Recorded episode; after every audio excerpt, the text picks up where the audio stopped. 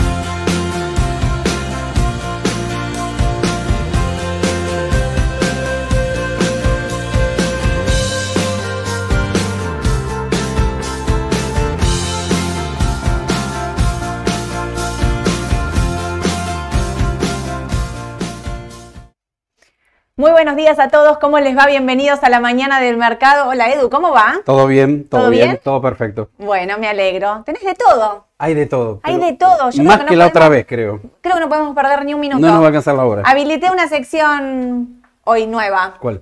memes. Memes. Con lo que me gustan los Para entretenernos un poco entre todos, porque el ambiente viene Sí. caldeadito. Vamos a Dale, arrancar, así ya arrancamos directamente sí, sí. con las noticias de la mañana, porque créanme, no, no hay desperdicio hoy. ¿Qué está pasando con Massa? Massa se fue a China. Estamos intentando, hay ahí una discusión sobre si estamos intentando aumentar el swap o eh, que nos a- aumentarlo o renovar el anterior. Quiero aclarar esto. Lo que se está intentando hacer es eh, aumentar, porque el acuerdo macro del swap vence en agosto, con lo cual lo que se está intentando hacer es aumentar el que ya tenemos, ¿sí? No renovarlo. En agosto será otro partido, otro canal, otro país, no lo tengo ni idea, veremos qué ocurrió. Lo que estamos intentando hacer por ahora, entonces, pero sin novedades. Ni Por ahora, mil millones solamente hemos conseguido en inversiones.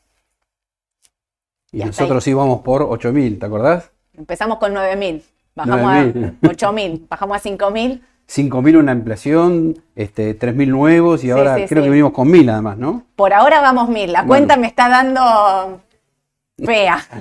Horrible me está dando la cuenta. Pero bueno, es parte de las negociaciones. Sí. Por otro lado, así en paralelo, vieron que tenemos como tres frentes abiertos. Fondo Monetario, China y Brasil.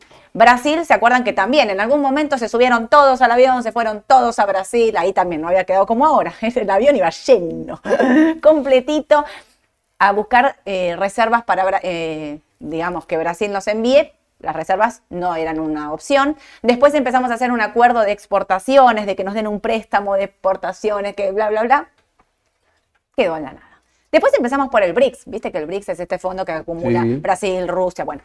Eh, le- nos dijeron que no nos pueden mandar porque nosotros no somos parte del BRICS. Entonces, no nos pueden enviar fondos directamente desde ahí. Bueno, eh, ya ¿Qué nos eh, queda? que claro, Lula salió a decir que como no podemos, no somos parte de la- de- del BRICS, no nos pueden enviar fondos y dijo que no había ningún tipo de posibilidad, que iban a hacer un acuerdo de importaciones y bla, bla, bla, bla. Está Sergio Massa en China y eh, me parece que no le gustó mucho la noticia y entró a negociar con Dilma directamente, que también está en China también está en China. Y entonces empezaron a... En China, sí, están en China. Eh, empezaron a negociar. A ver si te encuentran la vuelta a que nos ayuden de alguna manera. ¿Será o no será? Edu, a todo me- No, Ustedes no. lo ven, ¿no? No es que soy yo. Estoy tan Ustedes lo ven, a todo me hace así. con eso. A todo, ¿eh? Edu, pueden venir dólares y me hace. Quisiera ser optimista, mira, pero bueno. ¿Estás, estás, estás difícil. Estás con un junio difícil. Hoy es primero de Sí, junio. ojo, arrancamos junio y es un mes, me parece para mí clave. Yo soy acelerada, pero créanme que llega Edu y empieza. Eh, arrancó junio, ¿eh? Te vino junio, Soledad, ¿eh? Ya no hay más tiempo, ya estamos. Y yo me acelero. Después llego acá y hablo a la chapa. No paro. Pero es real que junio es un mes bisagra para Pa- un montón de cosas. Para la política y para la economía, para los dos. para los dos. Acá pareciera como en un punto como que se acortan mucho los tiempos. ¿Qué está pasando con el tipo de cambio? El tipo de cambio está súper, súper, súper tranquilo, pero está intervenido por todos lados. O sea, esta es la realidad de la situación.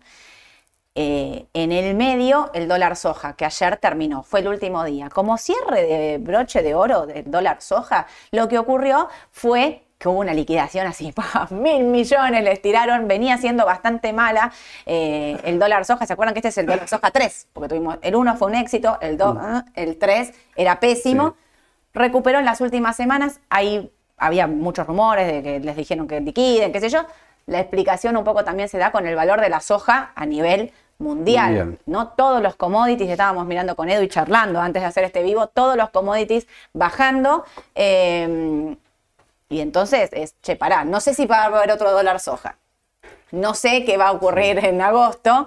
Y encima, si la soja está bajando a nivel mundial, por la duda, Estamos complicados. liquido un toquecito ahí. Fue bueno, la realidad igual de lo que liquidó el dólar soja es que el Banco Central usó casi todo, le quedó nada, porque todo se vendió, todo se fue. Bueno, son meses difíciles de venta de dólar.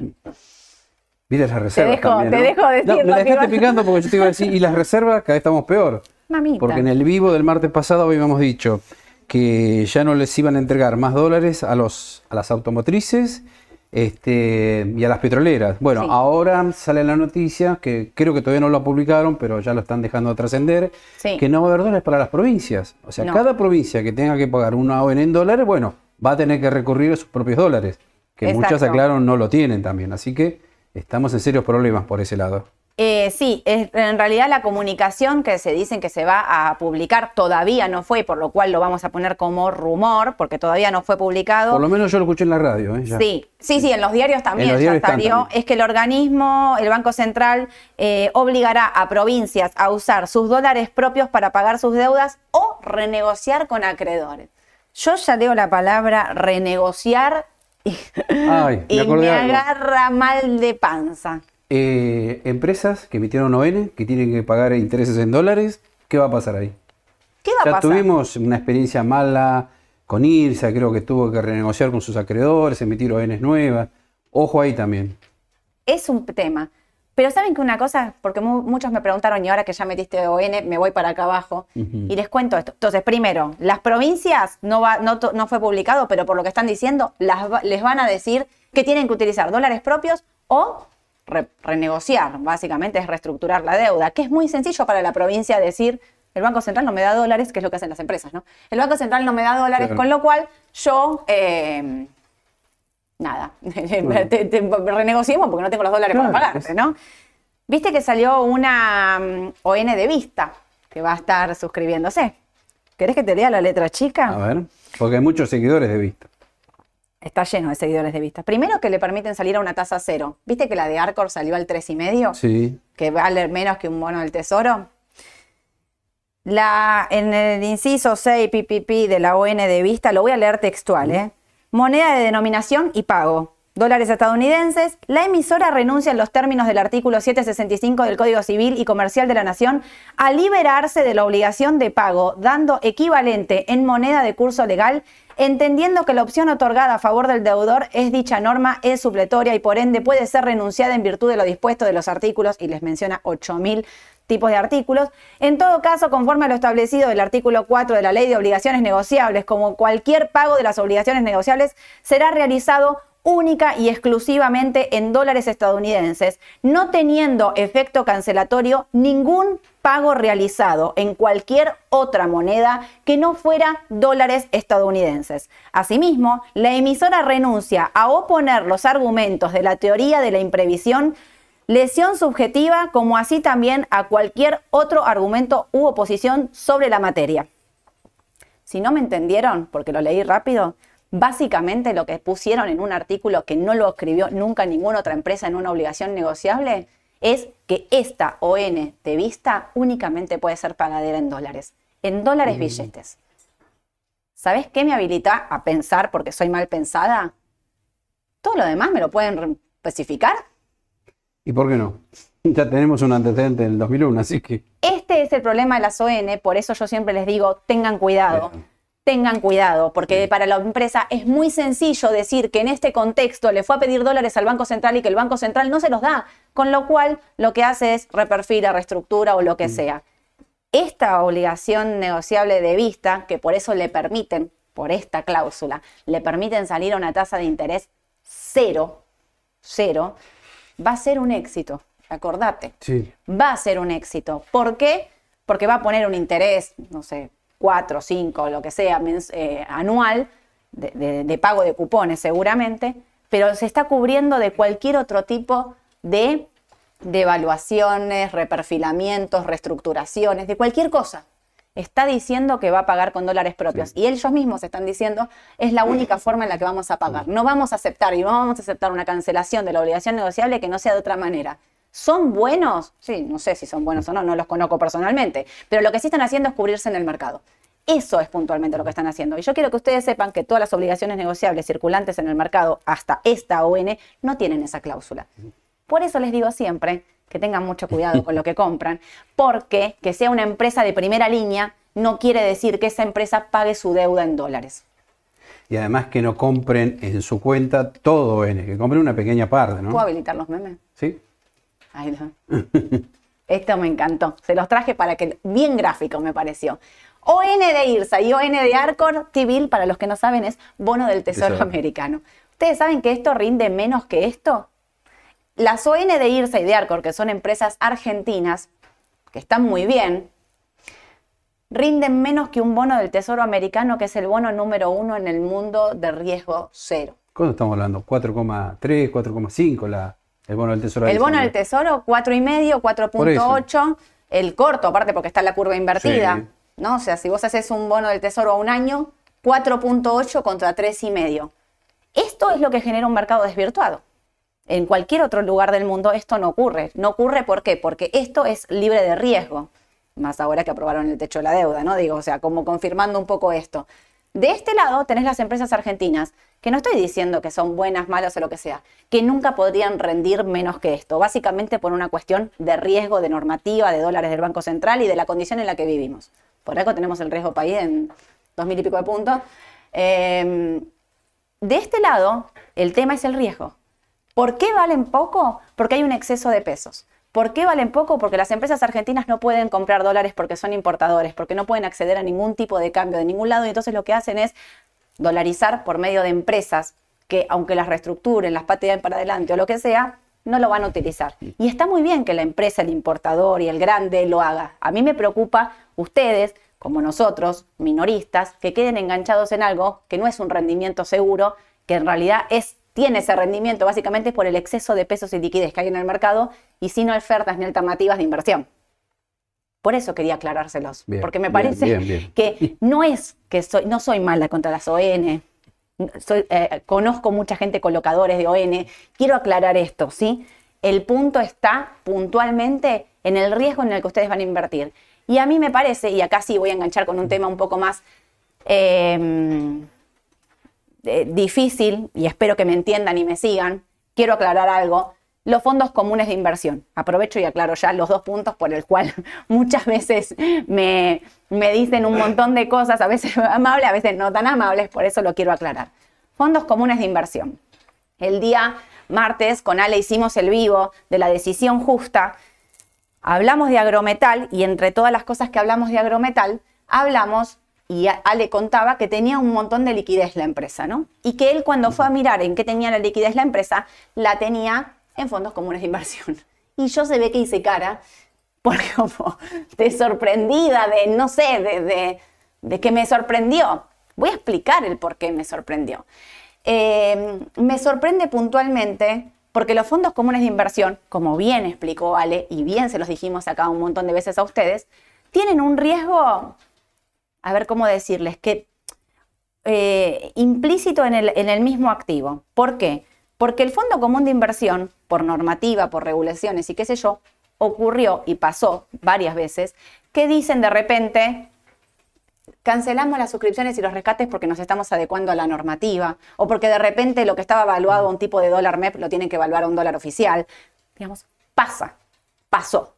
Si ustedes tenían pesos en un fondo común de inversión en el 2019, cuando todo se cayó a pedazos, las suscripciones y los rescates fueron cancelados.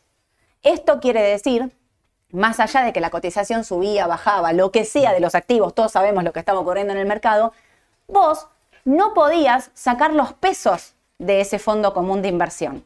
Y eso a mí me parece que es un riesgo extra. Y entonces acá es donde empieza la discusión de si el fondo común de inversión es seguro o no es seguro, si lo tengo. Porque muchos de ustedes me dicen, yo no pondría mi plata en un plazo fijo. ¿No? Porque no, porque un plazo fijo no pongo ni a. ¿Ustedes saben que el fondo común de inversión Money Market tiene plazo fijo? Esta me parece que es la discusión. No estoy en contra de los fondos comunes de inversión. Y el comentario que nos hicieron en el vivo con Ale fue una cosa como de no somos todos especuladores, hay gente trabajando y yo realmente los aplaudo. Sé que trabajan un montón, los conozco y sé que son gente de trabajo. No tengo nada contra los fondos comunes de inversión en- eh, a nivel personal. A mí me parece, y la función de la mañana del mercado, y con esto voy a ir cerrando con este tema, porque sé que hay mucha gente nueva, mucha gente que por ahí no nos conocía, la mañana del mercado no te va a decir en qué invertir, comprar, vender o lo que sea. La mañana del mercado tiene como objetivo final que todos hablemos del mercado de capitales y que todos podamos invertir, pero que cada uno de ustedes pueda invertir entendiendo el riesgo en el que están invirtiendo, entendiendo el activo en el que están comprando. Si ustedes están comprando algo y saben a qué riesgo se están sometiendo, para mí está perfecto. Lo que no quiero que les pase es, yo no sabía que el Fondo Claro. Común de Inversión tenía plazo fijo. Y sí, tiene plazo fijo. Cuando ustedes me dicen, va a haber un plan Bonex, va a haber un... Bueno, los que piensan eso, por eso puse el meme como para descontracturar un poco, es el Fondo Común de Inversión, que es un money market cuando lo destapas. Es cuentas bancarias remuneradas y depósitos a plazo fijo tradicional. ¿Saben que tienen los plazos fijos tradicionales atrás? Tienen LELIC. ¿Sí? Entonces, esto es lo más importante para mí, que ustedes, si tienen la plata acá, sepan en lo que están invirtiendo. Y obviamente destaco y rescato y, y banco mucho el trabajo de la gente que trabaja en fondos, porque al fin y al cabo todos estamos trabajando. A nosotros nos reperfilaron las LECAP y estábamos acá, y, y es el mercado que nos toca, ¿qué le vamos a hacer? Pero bueno, quería aclarar esto porque no tengo nada en contra, de- sobre todo de la gente, pero sí me parece que la función de la mañana del mercado es contarles a ustedes en qué invertir y en qué están invirtiendo. Después de todo esto que pasó, ayer a la noche Twitter explotó. Porque Sebastián Negri, que es el titular de la CNB, puso, ustedes saben que Mercado Pago, viste, habilitó las cuentas a los menores de edad, de 13 a 17, si vos le abriste una cuenta, no yo. sabía. ahora Mira. son cuentas remuneradas. Bien. Y puso este Twitter. Bienvenida a la inclusión financiera de los jóvenes, pero necesitamos hacerlo sin exponerlos a riesgo o información parcial. Nadie puede garantizarles que una inversión les rinda un 76%. Un fondo común de inversión no es un plazo fijo. Trabajemos juntos para hacerlo bien. Claro. Imagínense, él mandó esto primero, 5.47 de la tarde, 17.45, mandó esto. Imagínense, Twitter explotó, Explotó. y todo el mundo diciendo, van a reperfilar los fondos comunes de inversión, bla, bla, está diciendo que los van a reperfilar, que no los van a pagar, no es que. Más tarde escribe y dice, aclaro, porque veo muchas malinterpretaciones, celebro que haya más y mejor inclusión financiera, sin embargo, la posibilidad de que menores de entre 13 y 17 años puedan invertir en fondo común de inversión Money Market a través de un PSP debe ser discutida dentro del ámbito regulatorio. Un camino ordenado sobre este tema que concluye con buena regulación siempre generará más competencia, mismas reglas para todos, mejores servicios y mayor protección al inversor minoritario. Menos mal que aclaró, porque hasta acá estaban todos infartados y diciendo que iba a haber una venta Claro. masiva de fondos comunes de inversión, porque lo que estaba queriendo decir Claro. acá era que era, no, no era seguro, después aclara y en la aclaración pone claramente que es una cuestión de decir, bueno, si los menores pueden invertir, que no pueden invertir en esto, pero vos ponele acá no le podrías abrir una cuenta, en el banco tampoco. Tenía que ver con eso lo que él estaba diciendo, pero en un punto también alerta sobre el tema de los fondos comunes de inversión que nadie se la dejó pasar. Eh, para mí no se quiso tirar contra los fondos comunes de inversión, sino que quiso decir en esto de la edad, qué sé yo. Y en realidad me parece que si vas más a fondo, lo que quiso explicar es esto que les estaba diciendo antes yo. ¿Vos sabés en qué estás invirtiendo cuando pones tu plata en un en, en mercado pago? Ponele que le pones si quiero No invertir. tengo la menor idea. Es un fondo común de inversión. Mira. Entonces, por eso digo, vos compras un fondo común de inversión de un money market, tenés plazo fijo tradicional puesto en ese plazo, en, en esa cuenta, en ese fondo común de inversión. A los que me dicen que nunca comprarían un bono del tesoro, un bono del tesoro argentino, una letra, un esto, un lo otro, y van y ponen un fondo en T más 2 de liquidación en 48 horas, en pesos, están comprando bonos argentinos, están comprando letras argentinas, está compuesto el fondo de eso. Entonces yo lo que les digo, y de recomendaciones, vayan a ver qué es lo que compran.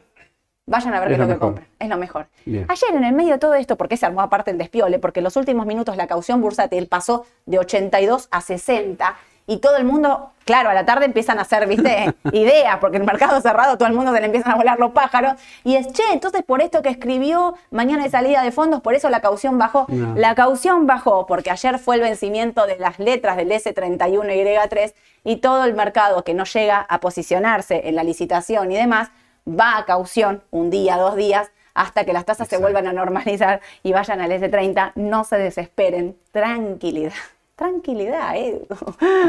bueno, pero habilité la sección ¿Qué? ¿eh? Ya está, basta. Me- pedí permiso, me dijeron que sí, que podía, ya está. Para descontracturar un poco, no se me enojen. Bien, bien, bien. Edu, ¿qué pasa con el dólar? El dólar. Bueno, yo te diría que el dólar por ahora está tranquilo. eh, es más, no sé si arriesgarme a decir es la calma que precede la tormenta. Por, por ahí estoy exagerando un poquito, ¿no? ¿Por qué Pero eh, acordate también que acá estaba, bueno, acá más que nada.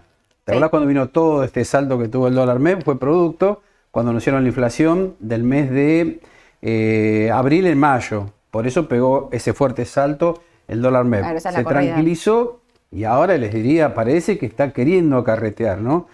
Por eso les decíamos también que es un mes clave, ¿por qué? Porque el 14 de junio se va a dar a conocer el índice de inflación de mayo, que ya le dijimos también que va a ser alto, más alto que el mes de mayo que fue 8,4. El más optimista dice que va a ser 9, pero el más pesimista ya lo ubica en dos dígitos, cercano al 10%. Sí. Y tengan presente otra cosa, hace dos meses atrás, y lo dijimos, algunos economistas vaticinaban que en agosto estaba la posibilidad de dos dígitos, pero ahora se está acercando al mes de eh, mayo esto. Eso me parece que es lo peligroso, porque en medio de las elecciones, cuando lleguemos a julio, agosto, probablemente quizás hasta sea más del 10%. Por ahí me estoy adelantando, ¿no? Bueno. Pero bueno, ojo. Pero una cosa también es lo que publica el INDEC eh, con el SER y demás, bueno, que es lo que sigue. Y otra cosa, que es lo que decíamos el otro día, es la inflación que cada uno tiene en su vida real. Es la percepción que la uno nota percep- cuando va al supermercado. Los alimentos corren a más del 10. ¿Me entendés? O sea, hoy miraba los aumentos que se vienen. Los aumentos que se vienen son impresionantes. Cuando vas a mirar la tarifa de luz, no sé qué, habilitaron Hoy aumentó el transporte. Aumenta el transporte, aumenta la prepaga, La prepaga. aumentaron los colegios, de nuevo, digamos, todos estos, Sí. todos estos aumentos mensuales hacen que tu inflación, no es que estás loco, hacen que tu inflación vos la sientas más alta, no, no es que la sentís más alta, es más alta tu inflación que lo que está publicando el INDEC con este 8.4 que agarra un montón de precios ajustados y demás, y entonces la baja, pero en tu realidad corres a mucho más del 10. Por eso, este es el eh, punto. para aquel que quiere comprar dólares, me parece que 4.67, que es el precio que cerró ayer, es un muy buen precio para empezar a dolarizarse, porque también con Soledad comentamos, muchos se van a empezar a dolarizar a partir de julio, cuando estemos más cerca de las elecciones. Obvio. Pero yo creo que el smart money, o sea, el dinero inteligente, para mí se va a adelantar, lo va a hacer mucho antes, y quizás sea ahora en junio. Por eso les decía, aprovechen este buen precio. Vos de no ves bajando el 4.67. dólar. No, no, el gráfico mismo me demuestra que es 4.60. Ya está ahí. Ayer tocó 4.60, 4.64, Mm. pero me parece que puede durar un par de días, esto, un par de semanas, no mucho más. La semana que viene Massa viaja a Washington. Ahí tenés otro factor también. A ¿Qué pasa si no hay arreglo? Te digo, Olvídate del dólar. Olvídate. Vencen 3.700 millones y el gobierno asegura que el fondo va a adelantar los desembolsos para evitar el default. Eh, el 21 de junio hay que pagar 926 millones, al día siguiente, o sea, el 27 de junio hay que pagar 1.787 millones de dólares eh, y después el 9 de julio tenés los bonos. Por eso estamos diciendo que junio va a ser un mes clave, porque a todo esto está la licitación en pesos. ¿Viste que va a haber un canje? Sí. Ya lo están diciendo por todos Un lados. mega canje. Un No, Eduardo. No Eso me yo lo escuché, lo escuché por Un eso. mega Hicieron canje, me trae un canje, recuerdo espantoso. El mega- sí, me trae el Mega recuerdo de. Caballo, por Claro. Esto. Por Dios. Pero bueno, viste que Caballo volvió a la escena. Sí, Ahora parece vuelve. que está con el equipo de, de Milei. Eh, así que, bueno, no hablemos igual de megacanje porque trae unos recuerdos Mm. espantosos. Después del megacanje no lo pudimos pagar, fuimos al default del 2001. Y estos bonos son reestructurados de la reestructuración de la reestructuración del 2005. Así que imagínate, eh, terrible. Mejor no, no hablar de I- eso. Igual te diría, vamos a una versión más optimista. Ponele que el fondo, llegamos a un arreglo con el fondo, va más, viaja, firma, todo lo que vos quieras. Eh, si nos dan 3 mil millones, 4 Mm. mil millones, ojo que esa plata que nos dan, así como nos dan, después sale, van a salir 2.784 millones. Claro. O sea que a lo sumo nos quedará un vueltito para Mira, ir- cuando sumás lo de junio más lo de julio, son 3.713 millones que hay que pagar de acá al 9 de julio, ponele como vencimiento. Y cuando sumás todo lo que tiene para pagar Argentina, es una bestialidad, para que lo tenía por acá.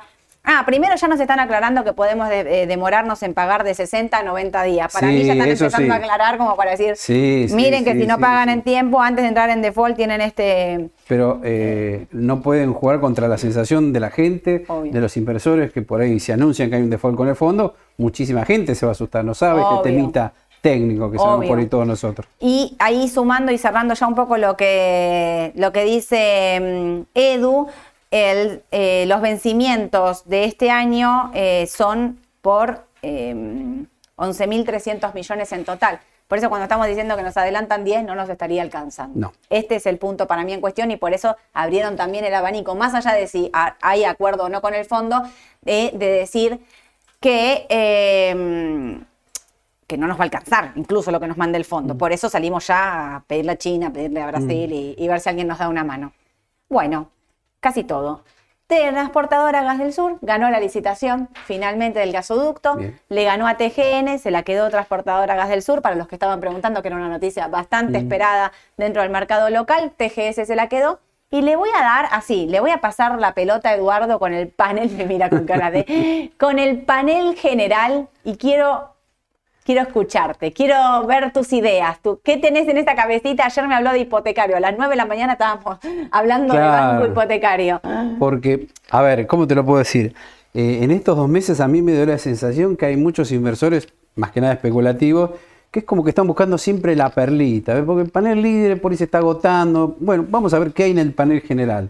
Y me acuerdo que en el mes de abril, bueno, lo dijimos, lo de SEMI subió más de un 100%, y la cosa siguió en mayo, porque si bien hubo subas interesantes en el panel líder, y les puedo, ya que estamos, citar algunas, a ver si no me olvido, bueno, Mirgor fue la sensación del mes de mayo con una suba del 33%. Creo que le siguió en orden de importancia a CBH con el 27%. Pero eso no es nada. Si uno va al panel general, ve que hay subas impresionantes. Y le cito el papel ganador de mes, ya que estamos. Eh, inversora juramento, 92%. Un papel que me parece que no lo conoce nadie. Y hasta Opera nosotros nos nada pasa también. misma. Inversora juramento, mirábamos del volumen. No existe. Es un papel, a ver, con un volumen muy chico, es lo que siempre decimos. Por algo los papeles que están en el panel general suelen tener menos volumen. Y los que tienen volumen serán no más de 10, y hay muchísimos papeles cotizando ahí. Después, bueno, también tuvimos Mola, 72%. ¿En un mes? En un mes, en un mes. ¿Qué otra más? Eh, Carlos Casado, 69%, y San Miguel, 64%. A ver, ¿Y ¿qué pasó acá? Habana. No la tenés ahí. No, empezó ahora, me parece, a moverse Habana. Pero ¿qué pasa? Eh, Vos yo creo comés eso. cachapás, ¿no? ¿Eh? ¿Vos comés cachafá? Me encantan. 350 está. Yo como lo sé, porque ahora se viene la semana de dulzura, Porque- ¿viste? Entonces, Ah, claro, no hay que empezar a adecuarse con los Claro, precios. Muy bien, Eduardo. Siempre Este- alguno este- que pide un regalito. La ¿viste? mañana el mercado es completa, te dice hasta los precios de, Hoy lo vi cuando venía para acá. bueno, Eh, entonces, tenés subas impresionantes. Claro. Y ya hay mucho que también están especulando. A ver, ahora empieza junio. ¿A dónde vamos dentro del panel general? claro. Y La pregunta me- que te están haciendo acá, Claro, Edu, ¿qué eso me preocupa, porque es como que para mí se está agotando un poquito, ¿no? Ya es difícil encontrar una perlita que le llamamos. Es muy difícil. Puede haber, ¿eh? Es más, algunos me dicen, ¿y por qué no hipotecario, que está olvidada? No subió nada, estaba muy tranquila, viste que los bancos nosotros no lo estábamos recomendando. No. Y bueno, hipotecario ayer subió casi un 12%. Sí. Por eso muchos me decían, ¿no Porque será esta la nueva también. perlita? Claro, vino su balance, pero ¿qué pasa? No sé si lo ¿no? tenemos Sí, acá. me parece que sí, pará. Ahí Acá está. Banco hipotecario. Bueno, les muestro hipoteca- hipotecario para que vean, este es el primer trimestre, o sea, el periodo de enero, febrero, marzo 2023. Perfecto. Cuando miramos las empresas siempre decimos ventas, costos, margen bruto, a ver cómo viene, después el resultado operativo. Bueno, acá estamos hablando de un banco y distinto. Acá sería ingreso financiero menos egreso financiero para ver el margen operativo. Y lo primero que me llama la atención, pérdida. 6.800 millones de pesos.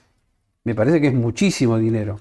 Más si lo comparamos con igual trimestre del ejercicio anterior que ganó 74 millones. O sea, eso no me gusta ya. Pero ¿qué pasa?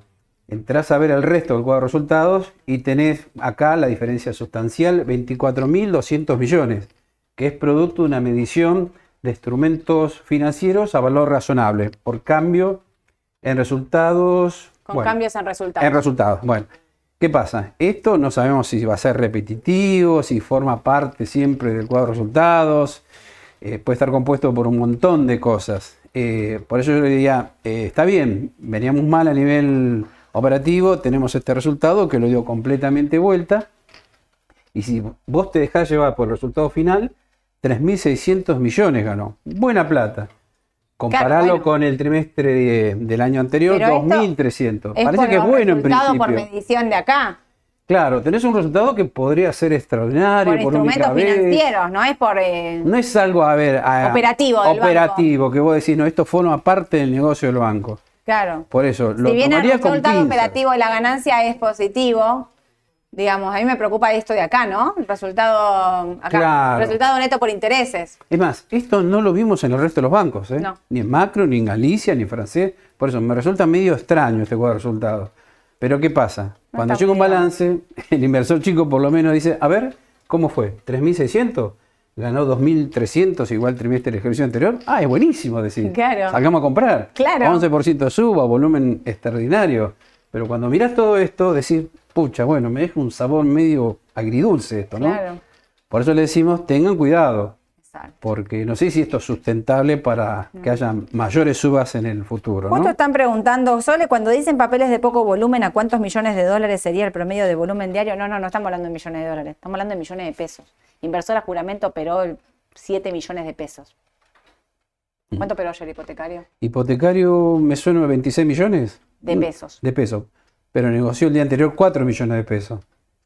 De pesos. Por eso.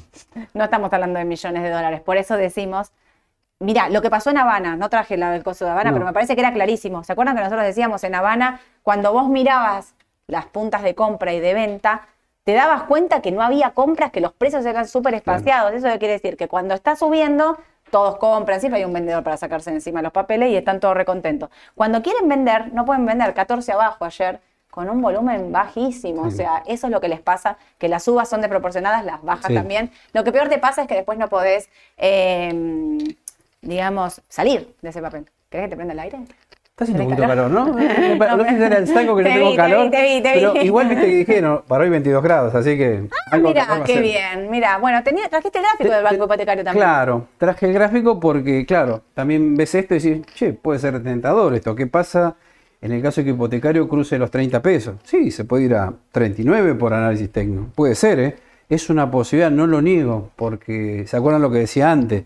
Bueno, como por ahí no hay mucho para hacer, hay- los papeles están un poquito bien valuados. Bueno, capaz que es una nueva perlita y le hacen un movimiento, andás a ver, hasta 30 o 39.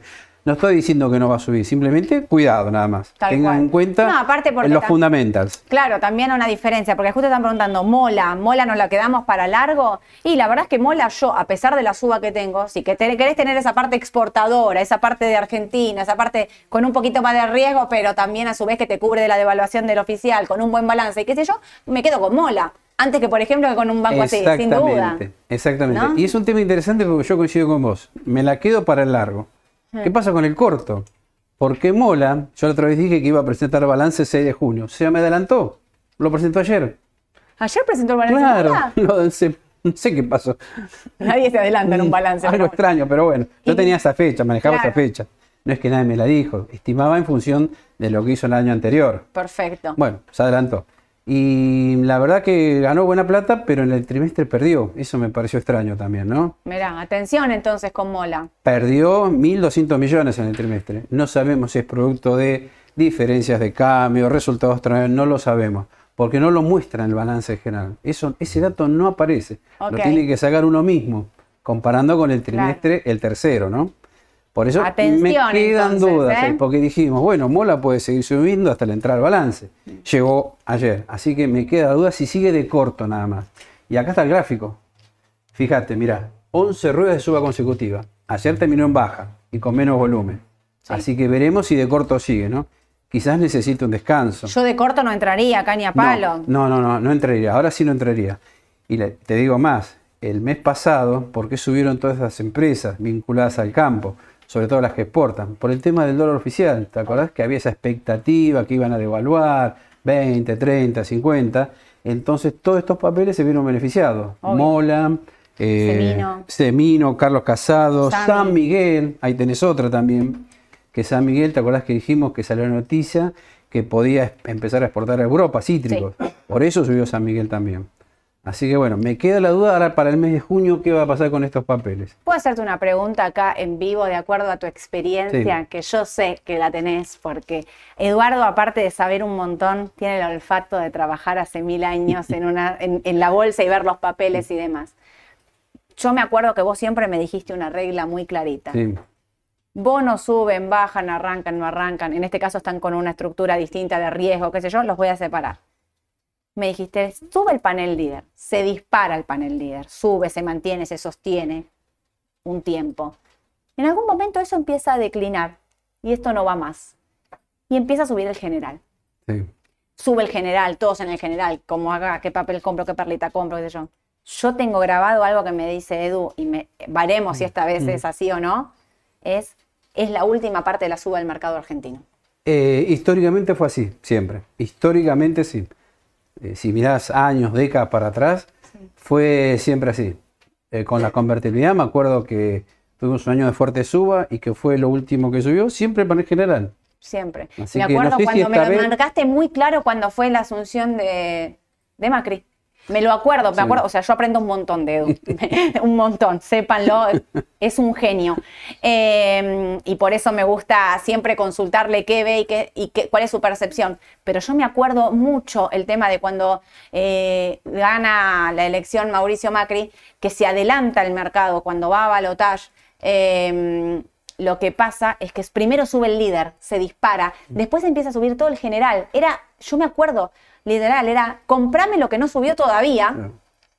Y ahí el señor me alertó y me dijo, cuidado con esto, Soledad, esto se termina. Efectivamente, cuando Mauricio Macri gana, la bolsa baja. Baja todo y después sí se hace una selección de qué puede ir mejor, qué Claro. puede... Pasa el efecto eh, emoción, por decirlo de una manera, que el mercado apostaba en ese momento por, eh, por Mauricio Macri. Y ahora Y Estamos ahora- en un mes decisivo y encima. entramos en un mes decisivo, sí. Yo estaría bien con las antenas bien paradas para ver qué pasa. Ya te digo, dato de inflación el 14 de junio. El viaje a masa a Estados Unidos. ¿Arreglamos con el fondo? Siempre volvemos la hipótesis más pesimista también. ¿Qué pasa si no arregla? Entramos en default, el mercado se cae, empieza a subir fuerte el dólar. No lo sabemos, pero siempre tengan presente esta información que puede aparecer en cualquier momento, ¿no? Obvio. Depende del mercado de todo eso también. Tal cual. Así que ya escucharon, atentos, atentos con el mercado local. Aparte, hay que ver también esos 7.30 del Merval en dólares, y yo lo miro en dólares. Allá a ver qué me sorprendía ayer, y por eso lo llamé a Edu y le dije, che, Edu, esto, eh, los, pa- eh, los papeles del panel líder en dólares bajando fuerte ayer, y el general subiendo. Sí. Eso, me parece que necesitamos para que todo el mercado suba una noticia de fuste, que por ahora parece que no va a haber, ¿no? no. Por eso estaría... El cierre de listas, Eh, podría decir, sí, también, ¿por qué no? ya muy político. Sí, pero me asusta... No una, no situación real que cambie la economía o la situación o que no, nos haga no, bancar. no, no. Igual te digo, me asusta más el dato de inflación, faltan dos semanitas, así que me Mm. parece que el mercado está empezando a fatear que si ese dato no es muy bueno, puede pasar cualquier cosa con el dólar, ¿eh? Por eso dolarizás en este precio. Sí, sí, sí. Dolarizás MEP, dolarizás CDR. Sí, CDR también, sí. ¿Y qué compras de.? Ahí tenía Sami, perdón, para que Sami está con Ah, bueno, hacer el mismo ejemplo, ¿no? Mirá todo lo que subió, valía, a ver, 140 y está Sí. en 3. Ayer llegó a 390. Sí. Fíjate todo lo que Corrigió. subió. Esta vela es fea. Claro, ayer quedó medio feo el tema. Mm. Pero es lo mismo que te dije antes. es- estos papeles venían subiendo con la expectativa de una fuerte evaluación que no hubo. Claro, O sea, fue una suba también un poco especulativa, ¿no? obvio. Así que ojo con estos papeles. Ahora, capaz que de corto no tienen más combustible. Perfecto. ¿Y los bonos? AL30D. Bonos no pasa nada. Nada, quedaron ahí, ¿eh? Re, re pinchados. Sí. por este tema de la intervención del gobierno, que bueno, es lo que los tiene planchados a, Claro. sobre todo a la ley 30D, ¿no? Justo nos preguntan, si compro MEP, ¿no puedo comprar bonos? No, no, sí. Si compras MEP, eh, si compras MEP por AL o por GD, podés comprar bonos sin ningún problema. Si compraste MEP por LEDES o por CDR, los bonos los podés comprar en pesos, pero puedes operar sin problemas. No puedes venderlos en dólares. Eh, petróleo, porque también hay mucha pregunta de petróleo. Vamos, vamos, vamos Oh, bastante bien. qué ¿eh? temita, qué Sony temita. 26, tenemos. Claro, aclaremos, bueno, el petróleo, la soja, bueno, todas las materias primas, y yo diría que están en baja, Mm, mirá. lamentablemente. Y acá lo vemos bien claro en el ¿Vino el gráfico dato de del? WTI. Sí, exactamente. El dato de China petróleo en la versión WTI está ahí pendiente de un hilo, porque vos fijate, la zona de 70, 65 es clave para, este, eh, para esta materia prima. Así Sí. que ojo con lo que tienen YPF, Vista, Tenaris, Exxon, Petrobras. Te preguntan por todos esos papeles que acabas de nombrar, ¿eh? Bueno. Vista, Chevron, Tenaris. eh, sí, eh, La clave de corto plazo, acá lo tienen. Bueno, es esto. es esto. Yo estoy sufriendo. Sí, claro, este, este es un problema, sí. Yo estoy sufriendo, sépanlo. Ahí, los 66 dólares. En un momento acá, me- cuando pasó esto, ¿te acordás que ¿Te acá, acordás que acá amagó a derrumbarse? Recuperó. recuperó, pero no tiene fuerza. Vino el dato de China y en realidad lo que pasa es que si China no consume, no produce, vino el, el- el índice manufacturero, vino flojo, eso quiere decir que China está contraída en su economía, que no está traccionando, no está como se pensaba, con lo cual habla de recesión también en China, qué sé yo. Si no hay una, un- un- algo, una noticia del, del gobierno chino que ponga incentivos Exacto. para mejorar el consumo, sobre todo, lo el petróleo se hace pelota. ¿Por qué? Porque es el mayor consumidor y importador y bueno, nada, todo. Y ¿sabés qué? De todos estos papeles que te dije, el que más me preocupa es vista. Porque como veo mucha gente a veces hasta fanatizada con el papel y quizás está... No, no, pero vos no... No, no. Estuviste Me- muy bien, no, no, igual. no, no, me refería a aquel que tiene un 100% de su Ah, cuenta invertido no. ahí. La cartera puede tiene un 10, un 15, eso no, no Sí, afecta. sí. Pero el que está 100% invertido No. y, y me dice inclusive, no, porque yo la tengo comprada hace 2, 3 años y va a No. seguir. Ojo, eso es lo preocupante, que uno se enamora de un papel y después cuando vos le decís, mirá que por el petróleo, por esto, por esto puede caer fuerte. No, No hay yo voy amor de en el largo. mercado, no Eduardo. se enamoren de los papeles, No hay por amor favor. en el mercado, frialdad, Exacto, frialdad. a pleno, frialdad Si pleno. está 100% comprado, yo te diría, y mirá, si el petróleo se empieza a caer debajo de 65, no sé, yo vendré Sí. un 20, un 30. Esto sí. va a claro para el que está 100% invertido en vista. Lo aclaro porque nosotros tenemos Tenaris, que al final decidimos sostenerla, a pesar que cortó los 25 dólares, después era 23.70, lo hablé con Edu, lo hablé con Aye, vamos a sostenerla porque nosotros tenemos un porcentaje muy chico en nuestra cartera y con unos tan buenos fundamentals no queremos perder el papel, lo vamos a dejar de largo plazo. Pero lo, lo que decís vos es claro, Sí. o sea, si estuviese de corto o, Pero- más, o en un porcentaje más grande comprado, me, me iría. Claro. Quizás no en este momento porque hoy están rebotando, 1.20, estaban rebotando a penitas, volver a ver esto, pero en donde te dé una posibilidad de rebote, quizás no estar 100% comprado, pasarte a otros sectores. A ver, si corrige el tecnológico, ¿no es una buena alternativa? Mm. Sí, ¿Tenemos sí. algo más? Creo, Acá. creo que lo puse el El- tecnológico. acá, el cucucú. Bueno, acá el QQQ se nos presenta eh, dos cositas. Eh, de largo plazo yo seguiría comprado. Pero también dijimos de corto, acá estamos en una zona clave, 350, 351, que por ahora no puede. Y uno me decía, pero este tema del techo de la deuda parece que lo aprueba, ¿no? Parece que es casi seguro. Y uno me decía, un cliente, bueno, por ahí comprar con la noticia, vender con el rumor también, no sería nada malo. Más si con el rumor, vende con la noticia. Comprar con el rumor, perdón, lo dije al revés. Sí. Comprar con el rumor y vender con la noticia, perdón, lo dije al revés. Bien, estás atenta. Te estaba escuchando para aprender. bien, siempre, bien, bien, lo dije al revés. Entonces, eh, con ese Claro. criterio y viendo todo lo que subió el QQQ en el año, 30 en cinco meses, 30% en dólares. Una bestialidad. Es una muy buena Para un índice. Para un índice. Vos la otra vez mostraste que hay papeles que son el 44, el 160 de Nvidia, por sí, ejemplo. sí. Por eso, eh, descargar un poco, tomar ganancias, no es mala idea. Nosotros estábamos haciendo el vivo el otro día, eh, el, el martes, y el QQQ había arrancado para arriba a 3.53 cuando nos fuimos a sentar después eh, allá, eh, estábamos trabajando, en un momento miro y estaba 3.50 y le dije a Edu, no va, no va, no pudo, no pudo seguir. Eh, para mí va a corregir y creo que va a corregir un- no, de corto plazo, eh, tampoco veo por ahí que va a ir a 3.33. Y además, mañana tenés los datos de empleo, Mañana las doy. con lo Claro. cual estaría más conservador. Si veo que mañana el dato de empleo no es bueno, porque a su vez la FED va a tener en cuenta esos datos para ver si no aumenta o si aumenta la tasa de interés. Por eso, si estoy sin- por sin comprado también, y no es mala idea vender algo, me parece, ¿no? No, Lagarde dijo que van a subir las tasas de interés en Europa. en Europa. Por eso, ¿viste? ¿Qué va a hacer la Fed?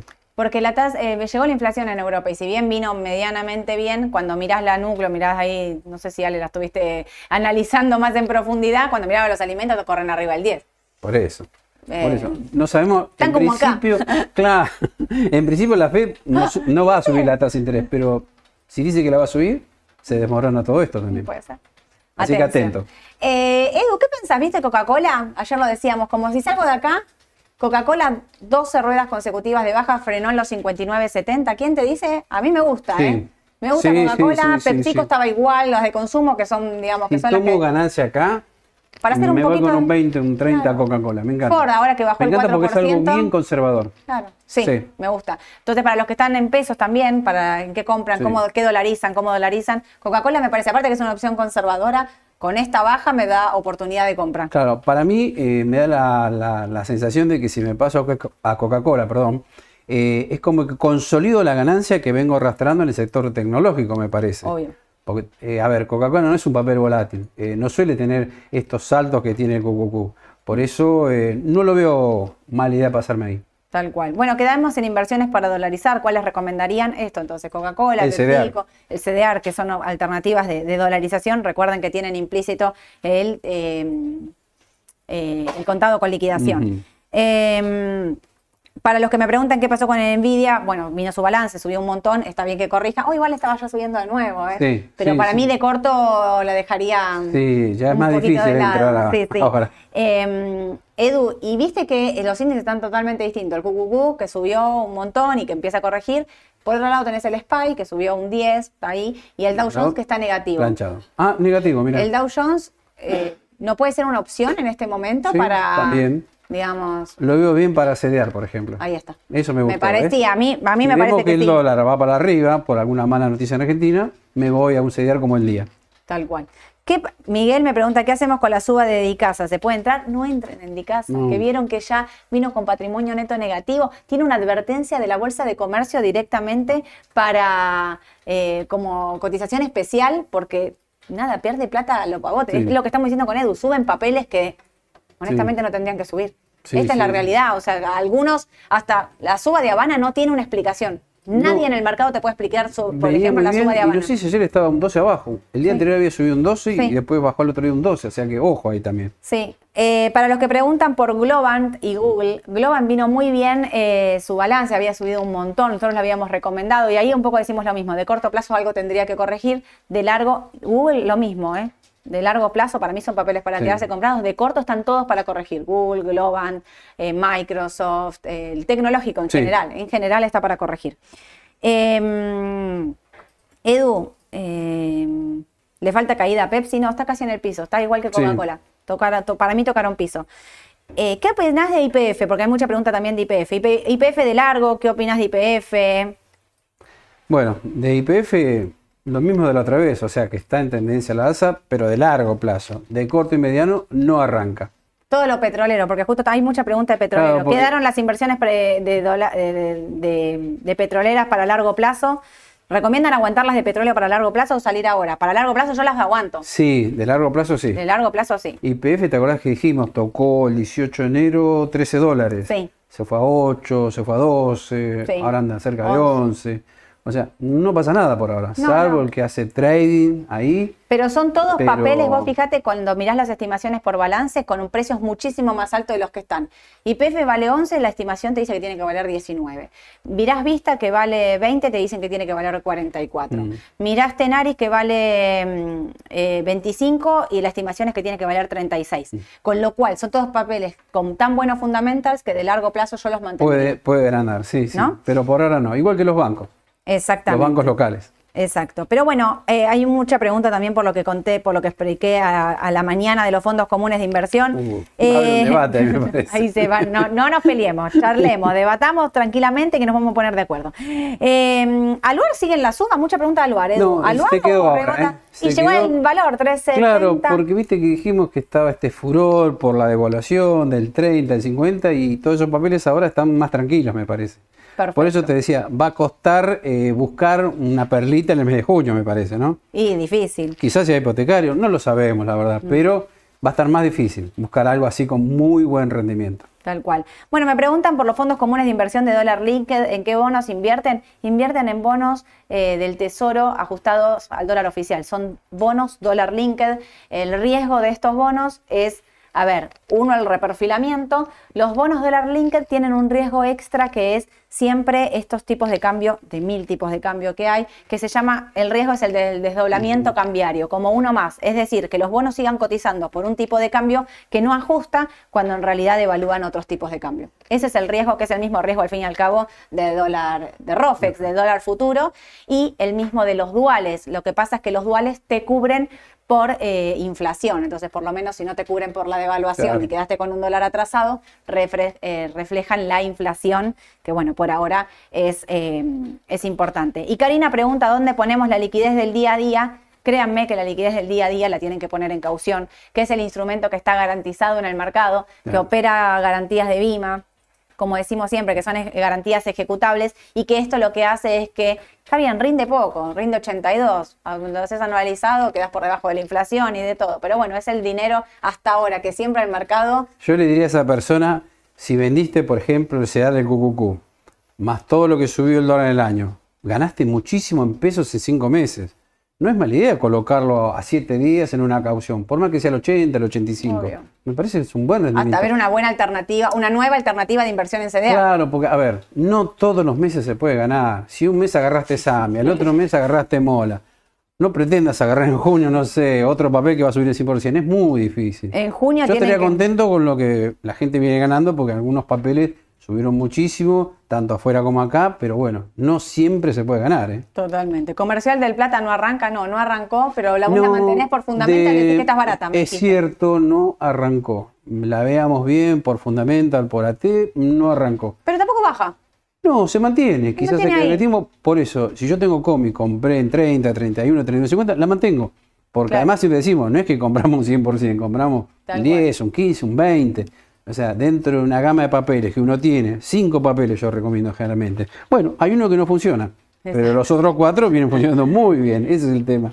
Cierro con la pregunta de Miguel, entonces, que dice, eh, Vista está en el piso del canal alcista, de ser así, ¿sería bueno a corto plazo ahora que está abajo? Claro, los papeles petroleros lo que les pasa es esto, que después de esta baja y estando acá, pueden rebotar, si el petróleo rebota, en el caso de que eh, el, eh, el petróleo supere esos 66, 67, puede haber un rebote, porque está todo igual, Vista, Tenar y IPF están todos, todos muy parecidos. Bueno, basta, hasta acá llegamos. Vale. Son y 39, ya, Ya está. arrancó afuera. Ya arrancó afuera. ¿Cómo arrancó afuera? No me dijiste, siempre me estás diciendo El cómo... negativo, el QQQ, me parece un 0.30. ¿Sí? ¿Puede ¿Arrancó ser? para abajo? Sí. Para abajo. Bueno, está bien, se cumple lo que dice. Se está dando por ahora. Vamos a hacer lo que dice el señor.